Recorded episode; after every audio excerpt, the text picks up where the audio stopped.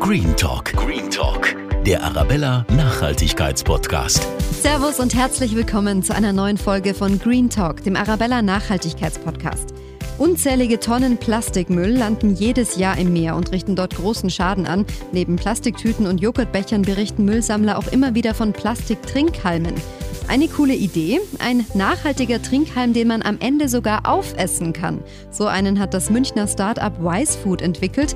Philipp Silbernagel ist dort Geschäftsführer. Der Trinkhalm, der schmeckt süß, säuerlich, geht so ein bisschen in die Nudelrichtung mit dann aber eben einer Süße und einem säuerlichen Geschmack. Wie und aus welchen Materialien der Trinkhalm hergestellt wird, wie es in der Fernsehsendung Die Höhle der Löwen war und wie seine Oma reagiert, wenn sie im Restaurant einen Plastiktrinkhalm serviert bekommt, hört ihr jetzt. Green Talk.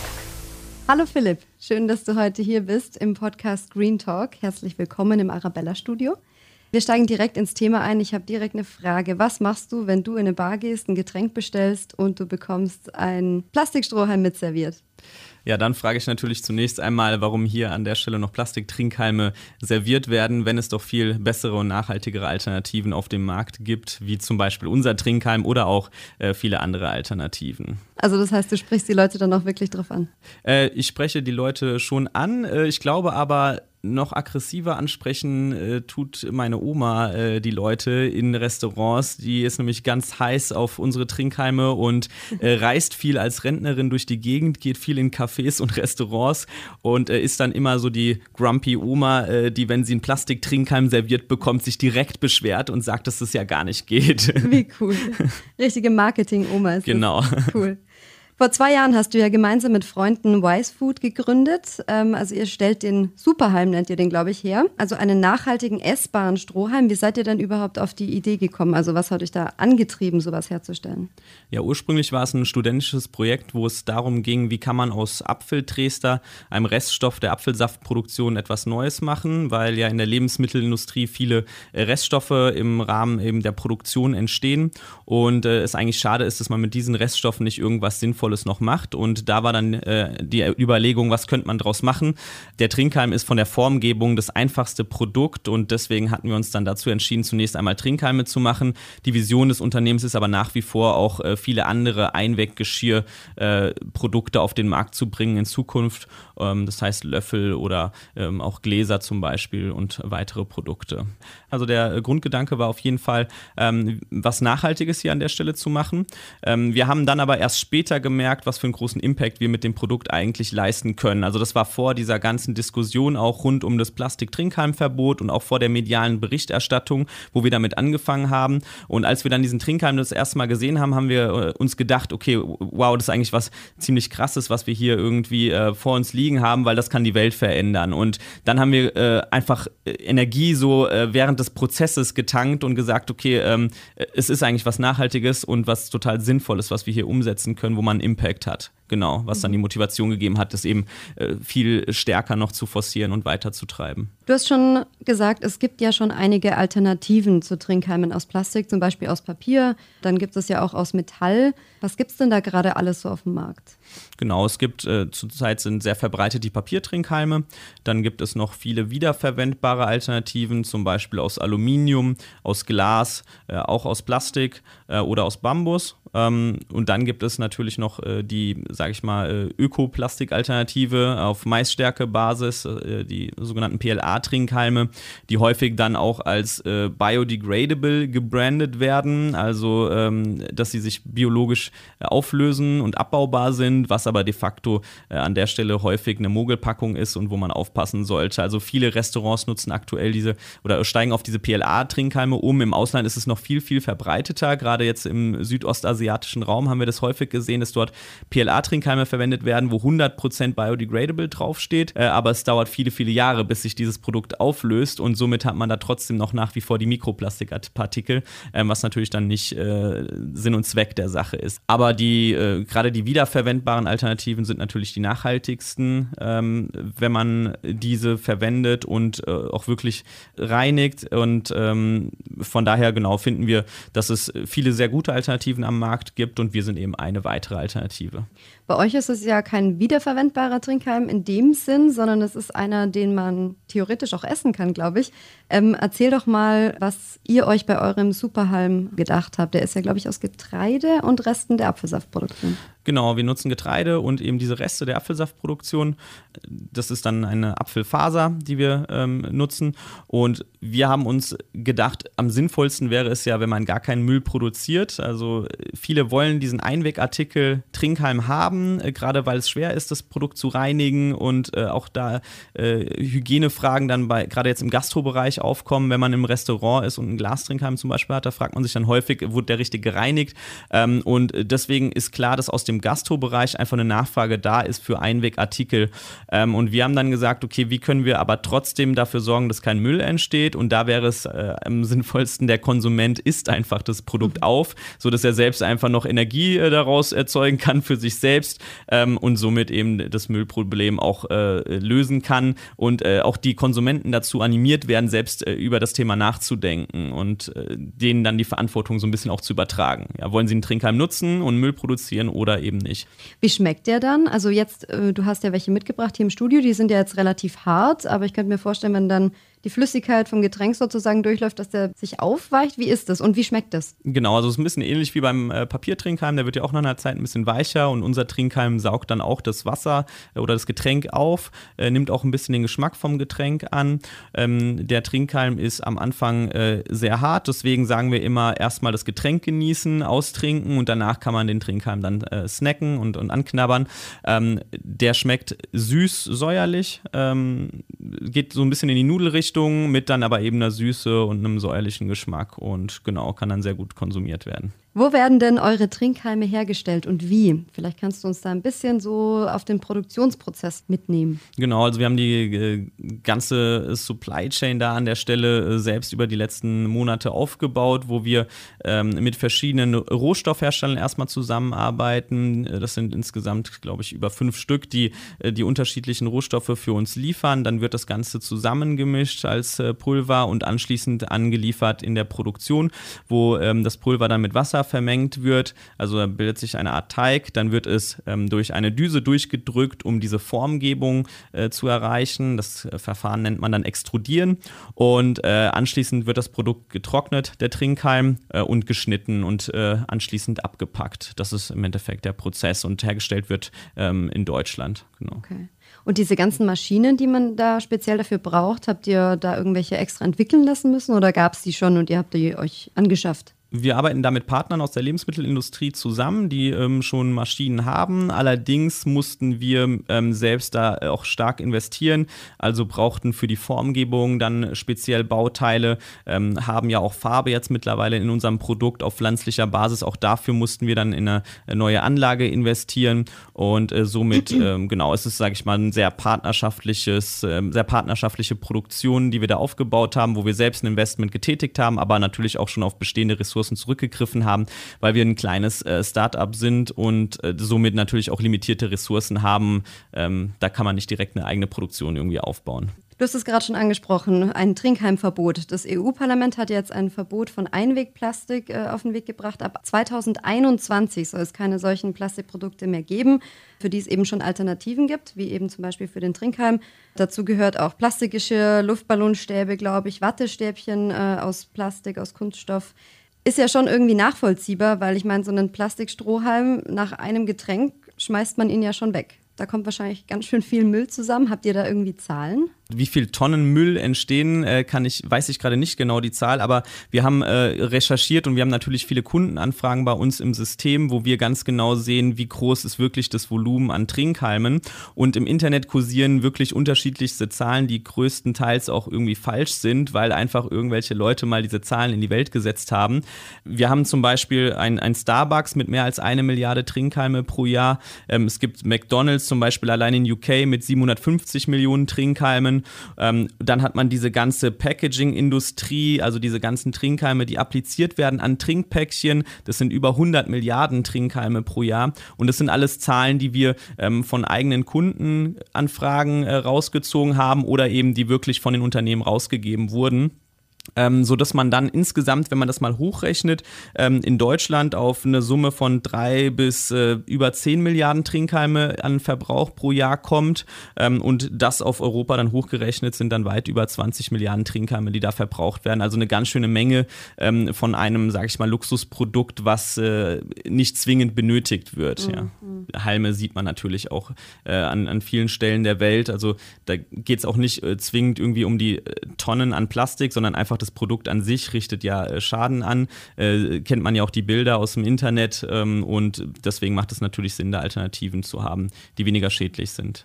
Jetzt hast du gerade schon gesagt, es gibt schreckliche Bilder, die man im Internet finden kann, was Trinkhalme so anrichten. Das ist ja nicht nur allein die Menge an Plastik, sondern auch die Form dieser Strohhalme, die auch irgendwie was anrichten kann. Vielleicht kannst du da mal ein paar Beispiele nennen. Genau, es kursierte ja eine Zeit lang ähm, ein, ein, sehr, ähm, sag ich mal, ekliges Video über eine Schildkröte, die einen Trinkhalm in der Nase hatte im Internet, ähm, die dann, äh, wo der, wo der Trinkhalm dann rausgezogen wurde von ähm, Leuten, die die Schildkröte da am Strand gesehen hatten.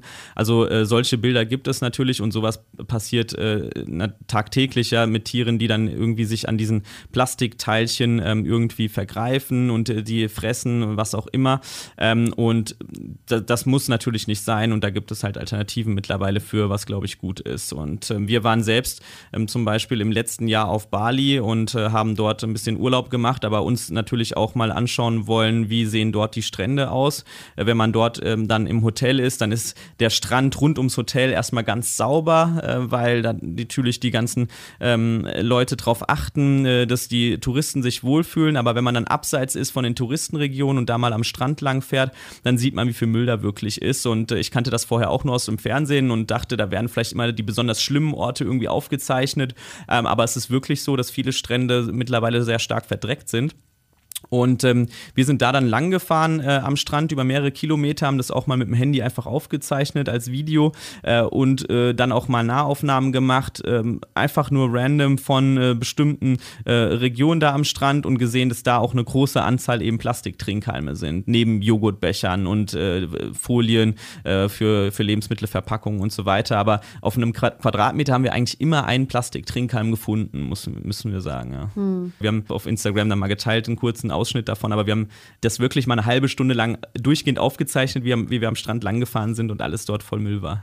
Motiviert dann wahrscheinlich auch, dass ihr weitermacht mit dem, was ihr macht. Ja, auf jeden Fall. Also ich glaube, ich bin ähm, gerade durch Wise Food viel mehr in dieses Thema Nachhaltigkeit einfach reingerutscht, weil ich mich ernsthaft mit dem Thema beschäftigen musste und äh, vorher, äh, sage ich mal, einfach in, in meiner eigenen Welt war im Job und, und mich nicht so darum gekümmert hatte und dann habe ich dadurch äh, gesehen, ähm, wie, wie schlimm es eigentlich ist und wie viel man äh, tun kann auch äh, selbst und äh, dass man äh, selbst auch eine Veränderung bringen kann für die Welt, wenn man an seinen eigenen Projekten arbeitet und somit ähm, zum einen sich irgendwie unternehmerisch verwirklichen kann, was wichtig für mich selbst ist, aber zum anderen eben auch noch was Gutes tun, genau.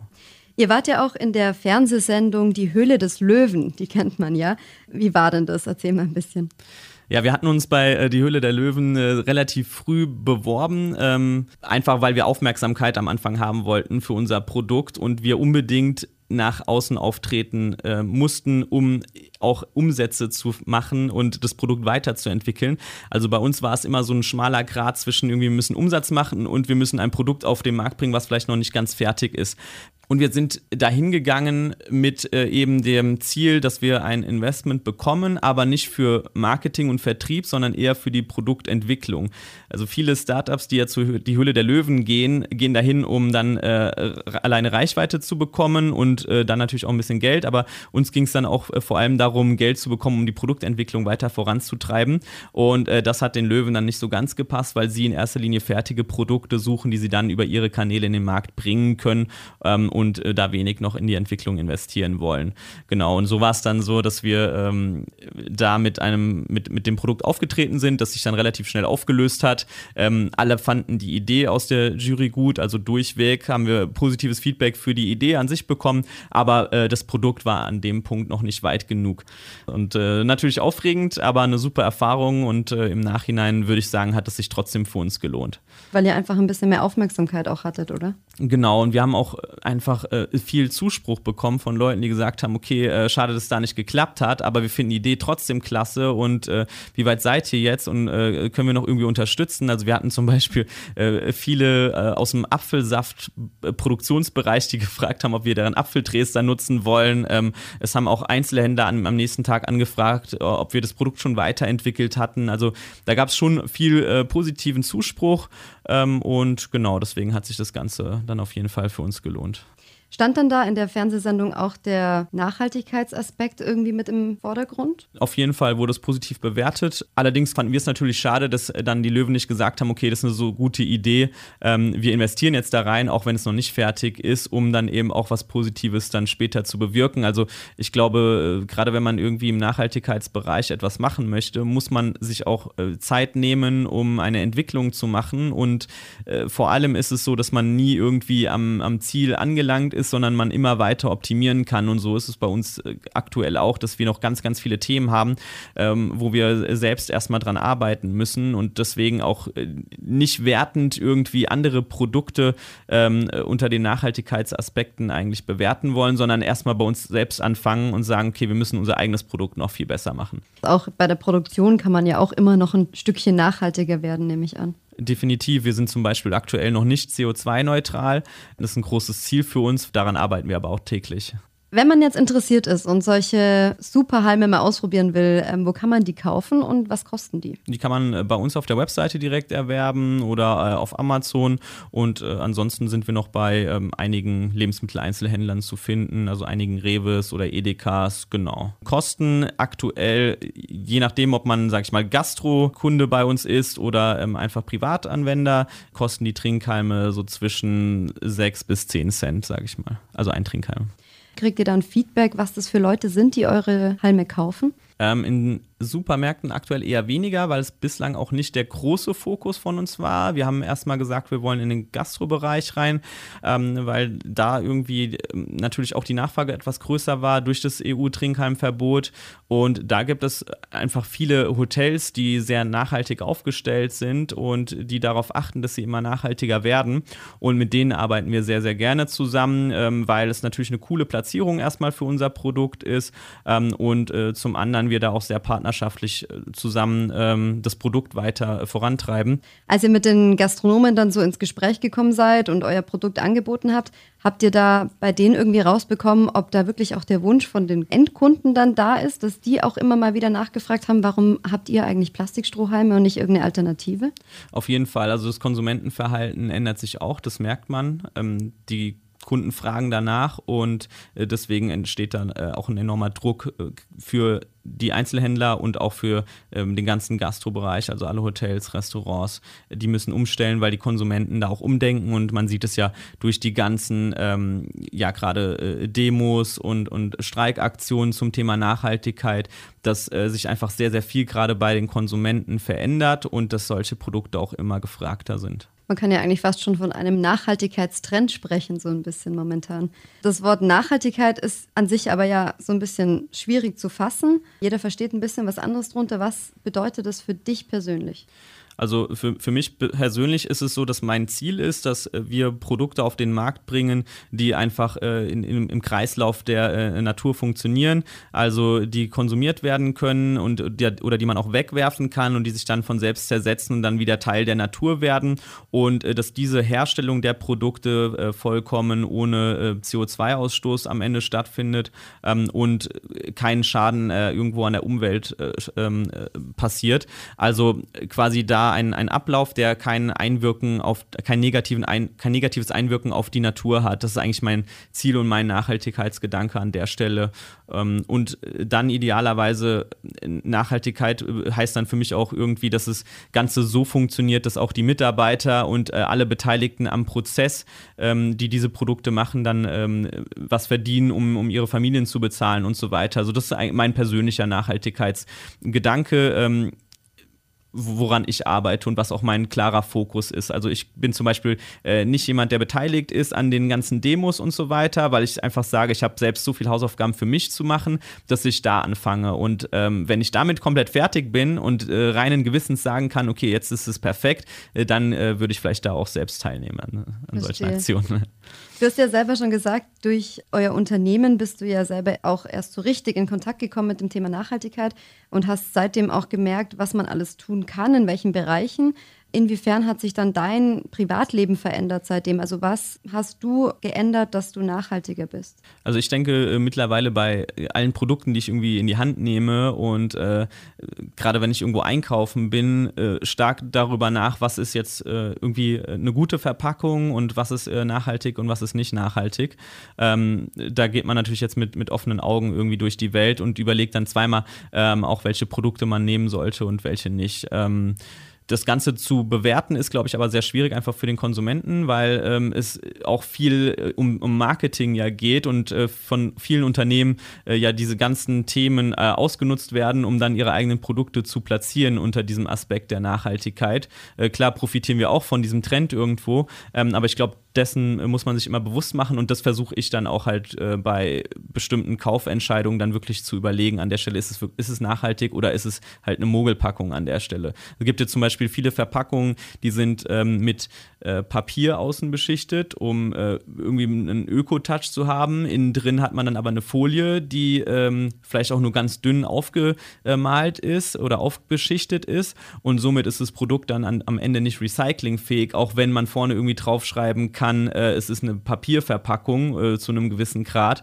Und äh, sowas, äh, finde ich, macht, macht dann keinen Sinn und macht mich auch traurig, weil es im Endeffekt dann viel mehr Ressourcen verschwendet, ähm, wie eine normale Plastikverpackung zum Beispiel oder eine reine Papierverpackung. Und ich glaube, an der Stelle muss ähm, man noch viel auch erklären und ähm, erläutern und den Leuten zeigen, ähm, nicht, nicht alles, was irgendwie nachhaltig aussieht, ist dann auch unbedingt nachhaltig.